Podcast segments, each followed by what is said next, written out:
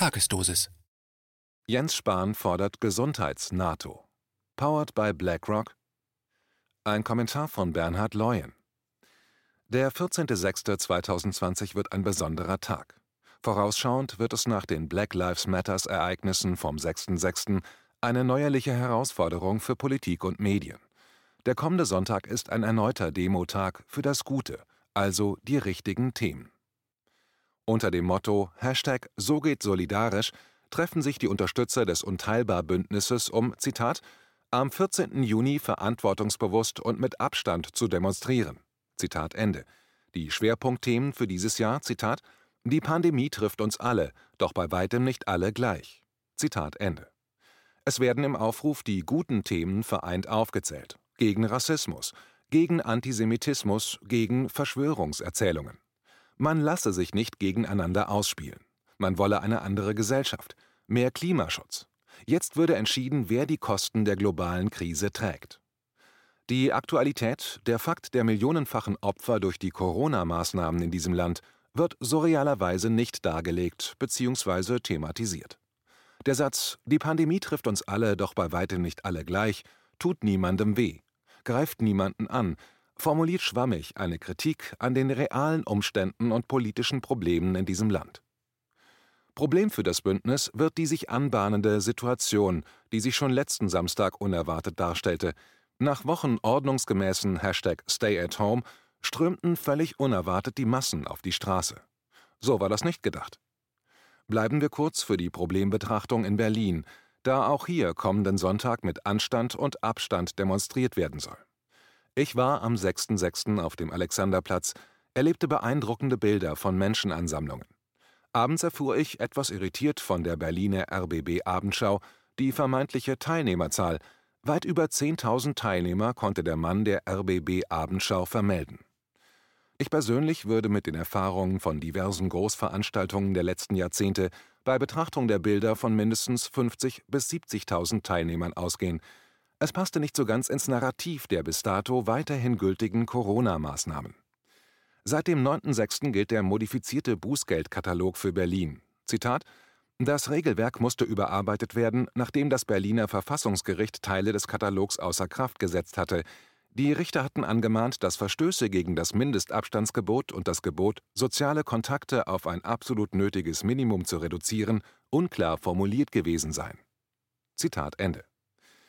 Was macht daraus die Politik mit dem Wissen der aktuellen Fallzahlen?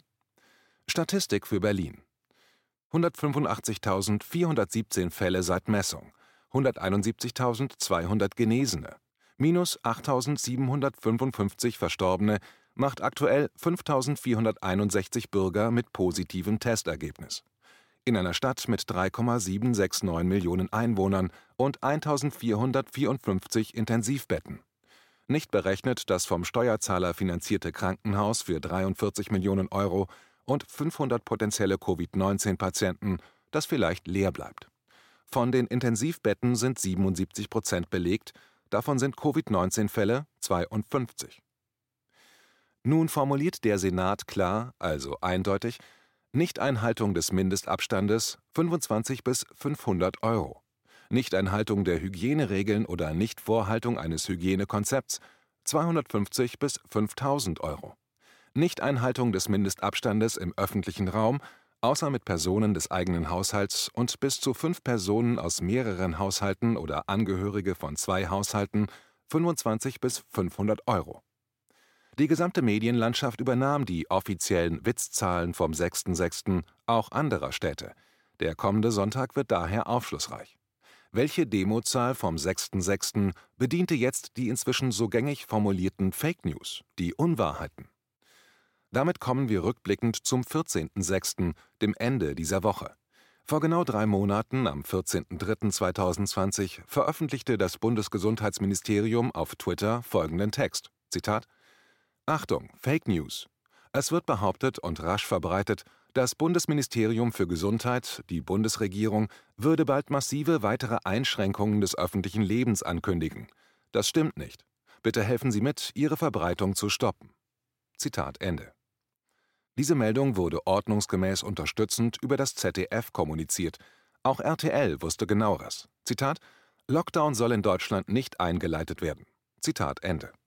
Besorgt fragte damals ein Twitter-User, Zitat, wird es in Deutschland einen Lockdown geben? Zitat Ende. Das Bundesgesundheitsministerium wusste in der Antwort zu beruhigen. Zitat Hallo, aktuell wird behauptet, das Bundesministerium für Gesundheit und die Bundesregierung würden bald massive weitere Einschränkungen des öffentlichen Lebens ankündigen. Das stimmt nicht. Es wird kein Shutdown geben. Bitte beachten Sie immer die offiziellen Quellen. Zitat Ende. Man ist rückblickend doch überrascht oder auch schon irritiert bis schockiert, wie epochal sich seitdem die Realitäten verschoben haben. Aber auch wie dreist damals der Bürger belogen wurde, beziehungsweise diese Gängelung wurde nun nicht über Nacht beschlossen.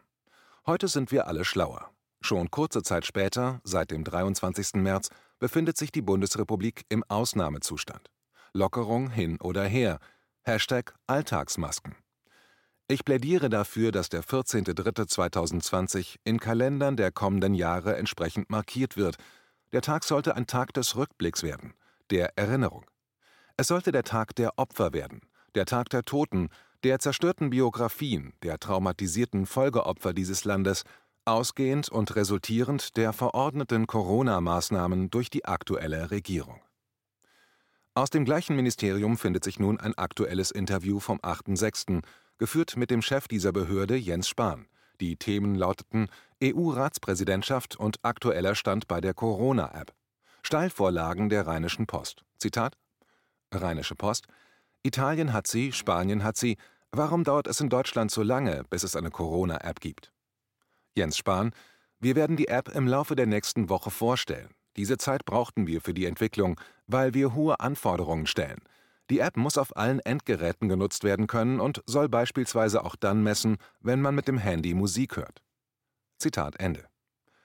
Auch Datenschutz ist Minister Spahn sehr wichtig. Zitat Rheinische Post Das heißt, beim Italiener um die Ecke müssen wir ab dem 15. Juni nicht erst einmal einen Personalfragebogen ausfüllen, bevor die Pizza kommt? Jens Spahn Das eine schließt das andere nicht aus, aber im Vergleich zur analogen Welt ist die App für den Datenschutz doch viel besser – bei der derzeit vielfachen obligatorischen Abfrage der persönlichen Kontaktdaten bei Restaurants oder Gottesdiensten trägt man ja in Wahrheit nicht nur seine eigene Telefonnummer in die Liste ein, sondern kann auch die des vorherigen Gastes lesen. Da ist es mit dem Datenschutz oft nicht weit her. Zitat Ende.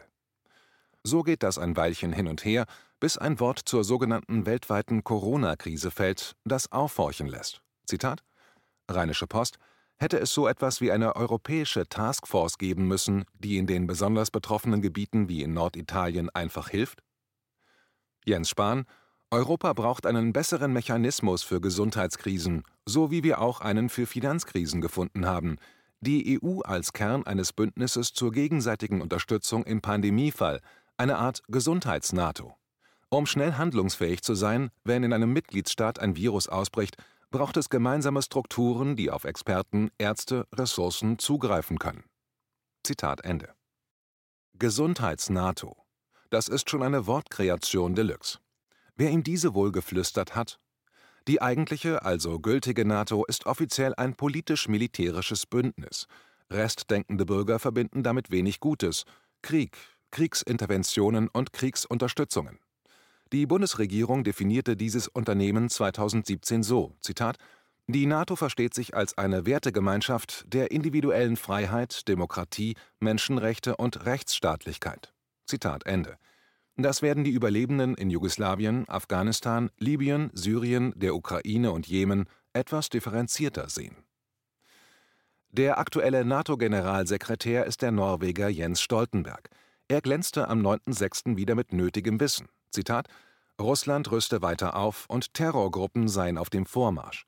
Weil die Herausforderungen in Sicherheitsfragen durch die Corona-Krise nicht abgenommen haben, müsse das Ziel bei den Verteidigungsausgaben eingehalten werden. Zitat Ende. Soll heißen, mehr Geld aus den Mitgliedstaaten für laufende und geplante Kriege. Nun träumt der ungelernte deutsche Bundesgesundheitsminister Jens Spahn von einer Gesundheits-NATO. Moment, denkt man sich da, wer sitzt aktuell in Brüssel? Eine deutsche und dazu gelernte Ärztin, Ursula von der Leyen. Vom Militär hatte sie bekannterweise keine Ahnung, deswegen wurde sie schnell nach Brüssel weggelobt. Wäre sie nicht die perfekte Chefärztin der Gesundheits-NATO? Wie stellt sich Herr Spahn denn die Aufgabenfelder der Gesundheitsarmee vor? Zitat Um schnell handlungsfähig zu sein, wenn in einem Mitgliedsstaat ein Virus ausbricht, braucht es gemeinsame Strukturen, die auf Experten, Ärzte, Ressourcen zugreifen können. Dann müssen wir auch nicht 27 Mal nationale Reserven mit Schutzmasken anlegen, sondern können eine europäische Reserve aufbauen. Zudem würde ich gerne die Europäische Gesundheitsbehörde ECDC zu einer Art europäischem Robert Koch Institut ausbauen. Zitat Ende. Ja, das Robert Koch Institut glänzt seit Wochen mit Zuverlässigkeit in Aussagen, Innovationen, Zahlen zur Thematik Corona-Krise. Glaubwürdigkeit, ein Vorbild für Europa. Im April 2020 wurde in Brüssel forciert diskutiert, ob sich die EU-Kommission durch den Finanzkonzern BlackRock beraten lassen sollte. Die Fondsgesellschaft BlackRock mit Sitz in New York verwaltet und investiert Vermögenswerte von mehreren Billionen Dollar. Nun soll diese Krake der EU-Kommission hinsichtlich nachhaltiger Investitionen beratend zur Seite stehen, sogenannten grünen Investments.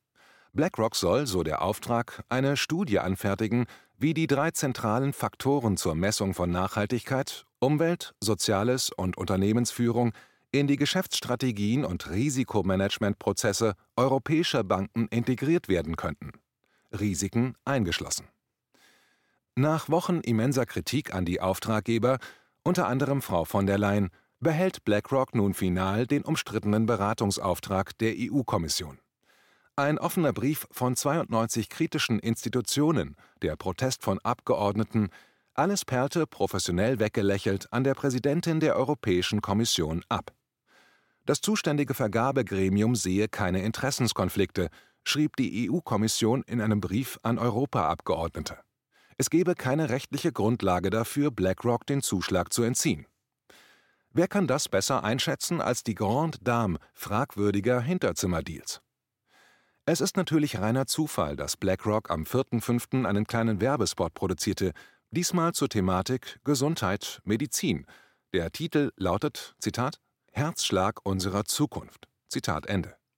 Neben Musik wird ein Text eingeblendet. Dieser lautet, Zitat, Gesundheit, ein Leben lang. Vor der Geburt werden wir durchleuchtet. Impfungen und Check-ups folgen. Wir bleiben gesund. Untersuchungen werden immer moderner. Und wenn etwas passiert, machen uns Innovationen wieder fit. Fit fürs Leben, bis ins hohe Alter. Herzschlag unserer Zukunft.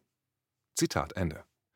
Man sieht als begleitende Bilder BlackRock-Investitionsfelder zum Thema 3D-Ultraschall, ungefährlich, Impfungen, ungefährlich, medizinische Hightech-Diagnostik, innovativ und Robotik, innovativ. Wer sitzt doch gleich als Strategieflüsterer aktuell neben Frau von der Leyen? Peter Piot. Er nannte jüngst die aktuellen Corona-Maßnahmen mittelalterlich, fordert zudem eine Reform der Weltgesundheitsorganisation WHO. Piot ist neben seiner Rolle als Sonderberater auch Mitglied einer siebenköpfigen EU-Covid-19-Beratergruppe. Die Gruppe besteht unter anderem aus dem Virologen Christian Drosten, Leiter Institut für Virologie an der Charité in Berlin und dem Tierarzt für Mikrobiologie Lothar Wieler, Präsident vom Robert Koch Institut. Den agierenden Akteuren der sogenannten Corona-Pandemie läuft die Zeit weg. Keine App am Start, die Infektionszahlen kaum noch messbar, der Virus hat sich vorerst annähernd verabschiedet. Ein Impfstoff weiterhin nicht sichtbar. Die aktuellen Zahlen können argumentativ nicht mehr lange aufrechterhalten werden. Also müssen neue Strategien zügigst entwickelt werden, Angst- und Panikpegel müssen weiter bei den Bürgern stabil ausschlagen. Herr Drosten tat das, wie immer mit viel Gefühl und auch Wissen. Am 29.05. fabulierte Drosten gegenüber dem Spiegel, Zitat, wenn wir nicht so früh hätten testen können, wenn wir Wissenschaftler nicht die Politik informiert hätten, ich glaube, dann hätten wir in Deutschland jetzt 50.000 bis 100.000 Tote mehr. Zitat Ende. Um dieses Gefühl noch zu untermauern, also zu bestätigen, macht sich immer eine Studie gut. Der Deutschlandfunk konnte beeindruckt am 8.6. verkünden, Zitat, Grenzen dicht, Kurzarbeit, Schulschließungen, Ausgangssperren. War das wirklich alles notwendig im Kampf gegen das Coronavirus? Forscher haben die Effekte der Maßnahmen analysiert und sie sind sich einig. Noch nie in der Geschichte der Menschheit wurden so viele Leben in so kurzer Zeit gerettet. Zitat Ende. Wie kann man nun neueste Studienergebnisse, ausgehend der aktuellen Zahlen, vorsichtig und glaubwürdig vermitteln? Nicht viele, aber immer mehr Bürger sind skeptischer geworden. Anders betrachtet, wie sollte man das Gefühl von Dr. Drosten für die Corona-Versteher fortdauernd bestärken? Das heißt, die zurückliegenden Eingriffe in die Biografie waren von unbedingter Notwendigkeit. Zitat da sind die beiden Analysen vom Imperial College in London und von der Universität von Kalifornien in Berkeley sich wirklich einig. Ohne die drastischen Einschränkungen wäre Covid-19 wirklich außer Kontrolle geraten. Hunderte Millionen Menschen wären zusätzlich infiziert worden, allein in Europa hätte es drei Millionen Tote mehr gegeben. Zitat Ende. Man möchte wirklich die Diskussion weiterhin sachlich führen. Es wird einem nicht einfach gemacht, Europa hat aktuell 741 Millionen Einwohner. Tote, ob mit oder durch Corona, Stand 11.03.2020 404.396, davon in Deutschland knapp 8.800. Sollten folgende Fakten kommuniziert werden? Das Imperial College London erhielt 2018 einen Zuschuss von 14,5 Millionen US-Dollar, die Universität Berkeley in Kalifornien freute sich im November 2019 über 500.000 US-Dollar. Beide Summen hatten den gleichen Spender, die Bill und Melinda Gates Foundation. Wir haben die letzten Wochen von Faktencheckern gelernt, dies hat nichts zu bedeuten. Die Schaltzentren der Macht sind besetzt mit lächelnden Erfüllungsgehilfen im Glauben der vermeintlichen Professionalität. Integrität ist nicht Bestandteil ihres Daseins, im Hintergrund agieren die wahren Strippenzieher. Peter Piot war Senior Fellow bei der Bill and Melinda Gates Foundation. Nun sitzt er als Flüsterer direkt neben der Präsidentin der Europäischen Kommission. Sie segnet die benötigten Verträge und Deals ab. Hashtag BlackRock rockt. In Brüssel arbeiten Piot und Drosten in einer Arbeitsgruppe zusammen. Thema Corona. Drosten ist der Flüsterer von Jens Spahn. Der wirft nach reifer Überlegung in seinem Büro Worte spontan in den Ring, wie Gesundheits-NATO. Alles Zufälle? Die hiesige Politik gängelt weiterhin massiv die Bevölkerung. Erfüllungsgehilfen. Die Zahlen sprechen alle gegen diese weiteren Maßnahmen. Die Kampagne Hashtag Alltagsmaske kommt aus der Behörde von Jens Spahn. Die WHO hat übrigens gestern ihre Einschätzung zur Thematik mal wieder geändert. Schutzmasken können das Risiko einer Corona-Ansteckung erhöhen, heißt es. Welche Maske ist die richtige? Es geht um die Abschaffung eines Rests von Individualität. Selbstgemachte Masken können, müssen aber nicht schützen. Es geht um könnte, müsste, sollte, vielleicht. Sicherheitsvermittlung der obersten und besten Weltgesundheitsorganisation. Zweimal in den letzten Tagen wendeten sich mir bekannte Menschen in der Diskussion zum Thema Corona einfach ab, gingen weg. Eine Bekannte tätschelte mir noch kopfschüttelnd meiner Argumentation gnädig die Schulter. Nächsten Sonntag trifft sich das Bündnis Hashtag Unteilbar. Die Politik hat große Teile unserer Gesellschaft geteilt, wissentlich und kalkulierend. Was soll man noch empfehlen, vorschlagen? Standhaft bleiben, kämpfen, nicht aufgeben, einander helfen, auch in der Diskussion. Es ist alles ausgesprochen. Die Fakten liegen auf dem Tisch. Unwiderruflich.